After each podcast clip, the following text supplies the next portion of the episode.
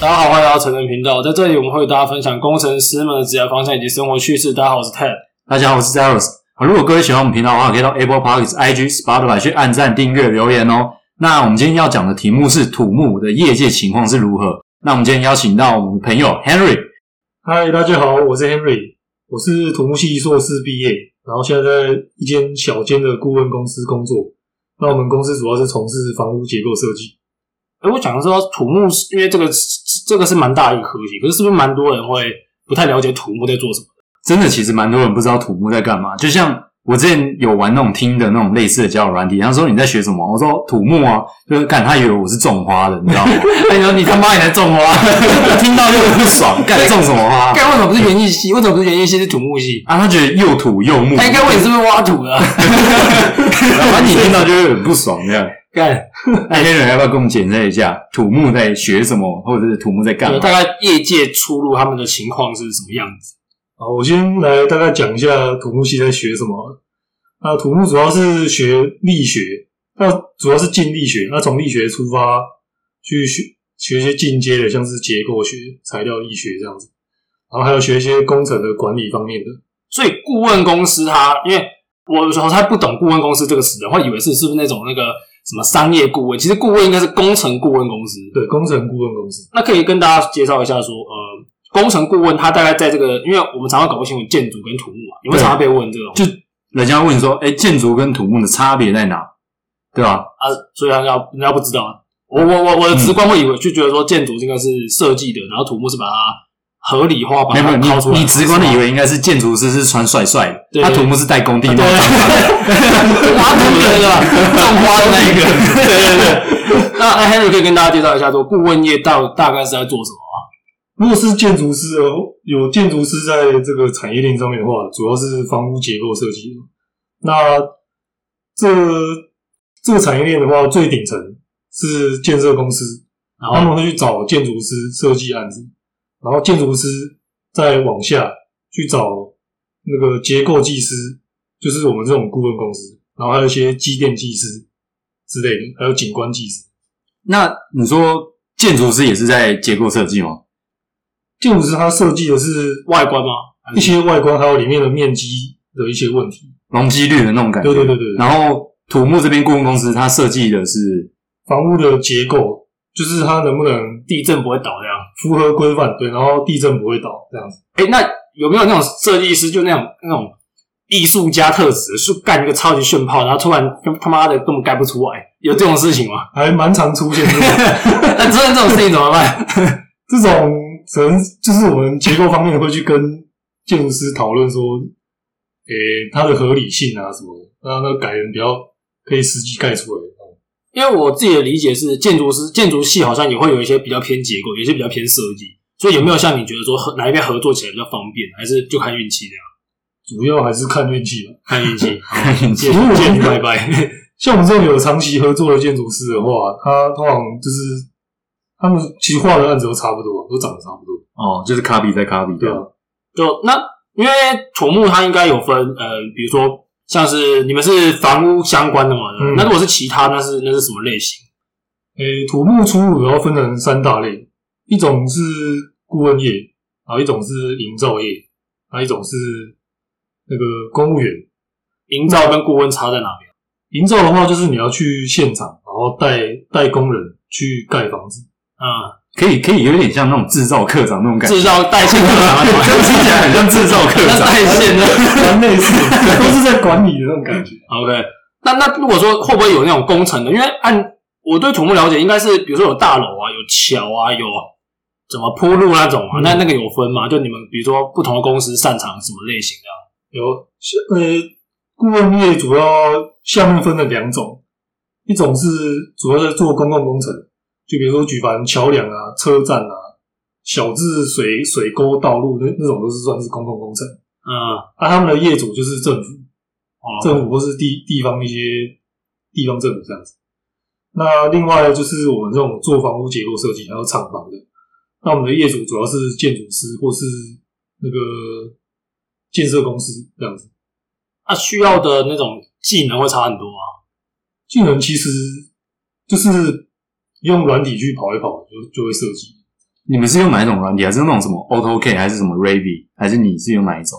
诶、设计的话，那些结构计算的，我们是用 ETABS，一个叫 ET 不是，E ETABS ETABS。会要用这些软体，需要有什么样的背景？你数学要好，还是你要有那种了解那种结构啊、力学的一些基础概念吗？还是还好？其实有一点，有点大概力学的底子的话，去设计都基本上没什么问题。那个软体是蛮简单的，了解。那你们公司的形式就是有点像，你像你们之前说，你公司可能会有专门绘图的，然后他把图丢给你，然后你再去做什么样的处理？诶、其实是我们设计完它的结构尺寸，比如梁梁柱的尺寸，还有一些小梁的走向规划什么的，然后我们再画手稿给绘图员去画，把它画成那个 K 的档。绘绘图员是什么？绘图员是就是画室内设计吗？还是不是，就是画那个结构图的。哦、所以那个结构图是你们要给施工的人去看的吗？对， OK 给施工人看的。了解。那就你要怎么样去验证你这一个，就是它是它是，比如说你你设计这个大楼，它是很稳固的，啊就是有什么标准吗？还是你们要通过什么样的核定嘛？不然什么样的方式可以确定你可以输出这些东西？刚刚我讲到那个一个分析软体叫 E ETABS 嘛，嗯，它基本上它里面就是套用现行的规范，那你按照那个，反正你就是把尺寸输进去，然后把一些基本参数，像是什么地震力啊，然后或是它的一些比较比较深入的一些假设的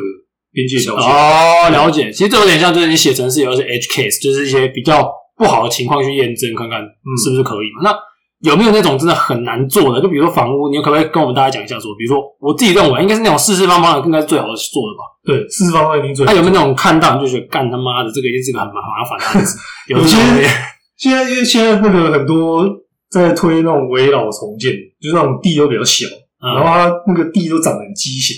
然后那个结构系统也长得很畸形，就是比如说 L L 型啊，还有什么那种 F F 字型，嗯，干他们 F 超字型超他妈难做。不是自行干中间不会有那种风吗？我看那个风水好像说这样不是很好、欸哦这个我们是没有设计的，没有 没有设计有风个水有个度，断断面的感觉，好像就是假设它那个么，它不是为了那个角度嘛？那是不是这个地方的力学应力分析就很难做啊？因为我记得之前学有学过普物那些，好像说这个地方是不是会有应力集中？对对对，只要有那种角的地方都会有应力集中，那就是比较容易断掉的意思嘛。就那边你的钢筋需求量可能比较大一点。好，不然我这样问你好了，干你要买房子，你你会不会买四方的？嗯，买四方当然比较好你。说比较安全，对吧？对我自己也是看的比较习惯了。那我想问一个，那个新一区那一栋那个很有名的那个桃桃桃竹影竹影园嘛，挖个歪歪的，干那个到底他妈的会不会很难设计啊？ 那个一定很难 设计，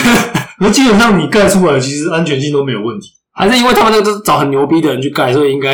应该也是蛮厉害的。那个我我就我都不知道，我那这个是炫泡成分，炫泡成分居多对不对对啊，这样才卖得好。 靠，噱头啊，搞噱头真。是蛮屌的。哎，我觉得是从其实蛮有趣的，啊因为你知道，我们我们在路上看到这么多这么多建案，这么多那但你很少人真的了解到他是怎么从就是一那个把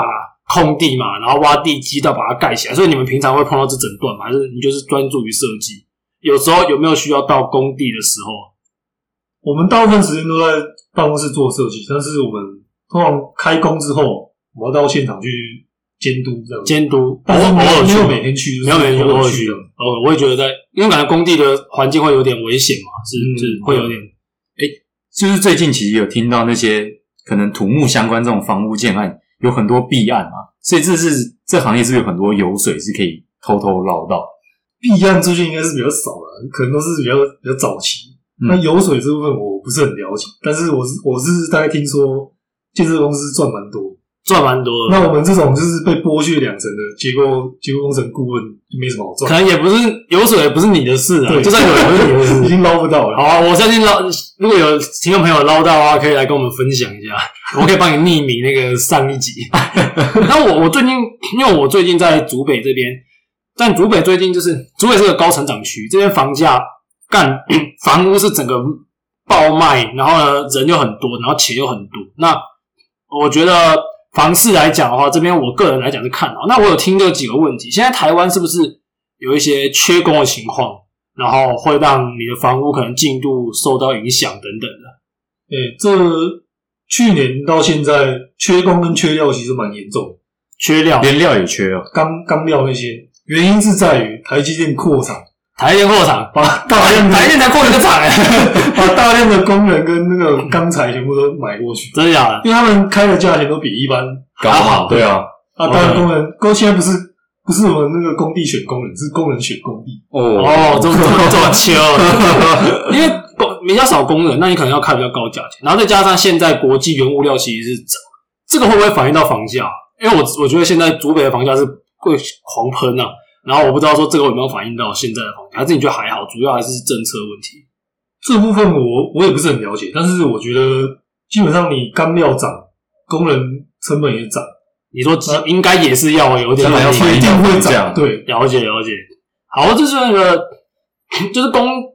呃，像现在你说这样缺工的情况，因为是不是现在年轻人比较少人，因为大家都想坐办公室啊。其实，其实我记得工人的薪水好像是是不是其实蛮高的，诶、我听说因为一最近缺工，所以其实工人一天薪资大概也会跳到两三千块，两三千，它是那种哪一种的工？搬那种钢搬琴钢筋啊，或是那种那个板模，对板模的那板种，模那种就是一天有两三千这样子，这嗯是感甚至更高是感觉是比较劳力活，比较累的。如对果其实很多人去，比如说你去摇饮料，那薪水可能也没有这么高，但他其实也是劳力活，可能比较安全。我觉得，哎、这种情况会不会越来越越来越明显？因为你知道我们这代年轻人，可能下一代等等，他们都做冷气房习惯了，是不是会越来越情有这样的情况，然后需要找外劳等等？现行的法规还建营建业还不能早外，但我觉得以后应该会开放，对不至少会开对放了？因为比如说像是代工业好了，现在台湾那种底层代工的产线是很少台湾人哦，几乎都是外来的，对吧？作业员几乎很对多都是外啊，劳，因为重复性很多，嗯对那种都嗯就是找外劳比较好带。年轻人其实不喜欢做。那这些事情，我相信会反映到这种民生相关的工艺。但当这件事情发生的时候，政府我相信可能就要有一些作为啊，所以我们就慢慢看吧。 那我想问的是，工地嘛，我常常会想说，这这个新闻上面有时候就知道哪边工地出了什么事，有时候会爆出来。那公安的问题，像最近最最有名的就是一个那个太鲁铁明了对啊，对对，对一个铁路上面的问题。那想说，整个工地的环境大概是如何？那你又怎么看待像我们刚刚说这种公安危机发生的时候，它是根本原因是什么？ 我我自己是有去过工地，那个就是跟主管去那边那个督查这样子。那我因为我去的那间是比较算比较大的营造厂，嗯，他们的公安其实还还算比较到位，就工地也还算蛮干净的。可是他们就是我们那时候去地下室，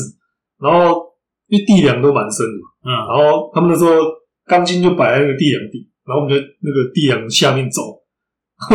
就在往上看，干，我是想说会不会掉下来就啊插我。干，这很恐怖哎、他要穿什么蓝绿钢头鞋嘛？就是我之前看广告那种，要啊，就是脚才不会被碾到。啊被钉子刺到是不是，最最好是穿一下，可是应该是环境是没有到那么夸张，没有那么夸张。但是那种小的营造厂就不好说。那那你觉得像这一次的，比如说这一次的这个台铁的悲剧，那呃，是是有可能是一些公安上面没有做好，然后有什么地方可以改善吗？以你的看客观的看法，就我觉得台湾土木业应该算对公安这这一块蛮不重视。那这次泰鲁格号出上的意外，我觉得从上面到下面都有问题。因为第一个是营造厂，对，就是下下面的那些下包厂商，他自己对公安没有那么重视，然后就便于行事这样子。那上面台铁这样业主的那一方也没有尽尽好他也没有好好监察的那个对不好 OK 的责任。哎、这会会不会是有一些是因为法规漏洞？我举个我之前听土木系朋友讲的例子，就是你还记得之前那个大地震的时候，就是有很多大楼倒，你们你记你得吗说？围观大楼对，那种，还有还有还有那个歪掉的，因为我我记得有一有一栋是围观大楼是直接倒，然后有一栋有一栋是在新化它是倾斜，嗯，因为我记得那一年好像过年的时候，然后我那个外婆家的新化，我经过的时候我有看到，干那真的很震撼，这真的是完全歪掉。那我想说，听说啊，好像是几米以上，呃，不需要请结构技师，那是不是有人就会钻这样漏洞，让他的就是建筑比较比较可以去过法规的规定这样？呃，基本上住宅都是几乎都是结构技师在签。对嗯那如果你说要那种土木技师签的，然后好像几层楼，好像四五层楼以下就不用了，就就不用签，就不不用找钱。结构技师。四五层不是要几米以下啊嗯，好像十十几米跟四五层楼以下，哦建筑师可以直接建筑师直签接弄。对，那是不是这种就这种透天这种四五楼，其实也不太会，比较不会有那种问题，对，那种其实还蛮好盖，不会有什么问题。比如说地震来，其实都还好。嗯，那主要高楼那种十几层楼的话，比较需要结构技师出面。诶，那以你的角度，就是现在，比如说假设地震真的来，哪一些是真的是比较有危险的？这几层楼以上吗？还是没有啊，其实你结你房屋盖出来，它基本上都符合法规，不会有什么问啊题。嗯哦？所以如果发生，就是真的是意外。安全性基本上是应该是没有问题。哦，了解其其实现在比较怕的房屋结构就是你在九二一之前盖的那些建案，因为九二一就是法规有改，变得更强，哦，所以你九二一之前的那些建案，它不是用现行法规嘛，所以比较松散。会比较弱一点，它的强度就是比较弱一点。现在法规真的安全系数很高，对，那像现在都跟他们是真的是为了去清掉那些以前法规的吗？还是只是因为我看很多拉皮，但我觉得拉皮应该还是旧的，我还是觉得很恐怖，是吗？现在是都然后跟你那个不算都根啊，那都跟是就真的砍掉重用那种对，就是把房子弄掉重重新盖的。那因为这几年在推那个老屋改建，嗯，那政府有给一些容积奖励，就是你你相同的钱，你可以买到更多的空间这样子。哦，所以大家一堆建建商在推，啊，OK，那你知道，比如说某个地方要那个都更嘛，你会不会先买房子在那，你说买然后旧等它房都子，更完，哎，我哎就爽捞一笔这样？干他也要走内线啊，这是比较难预测了。可是你已经接到案了，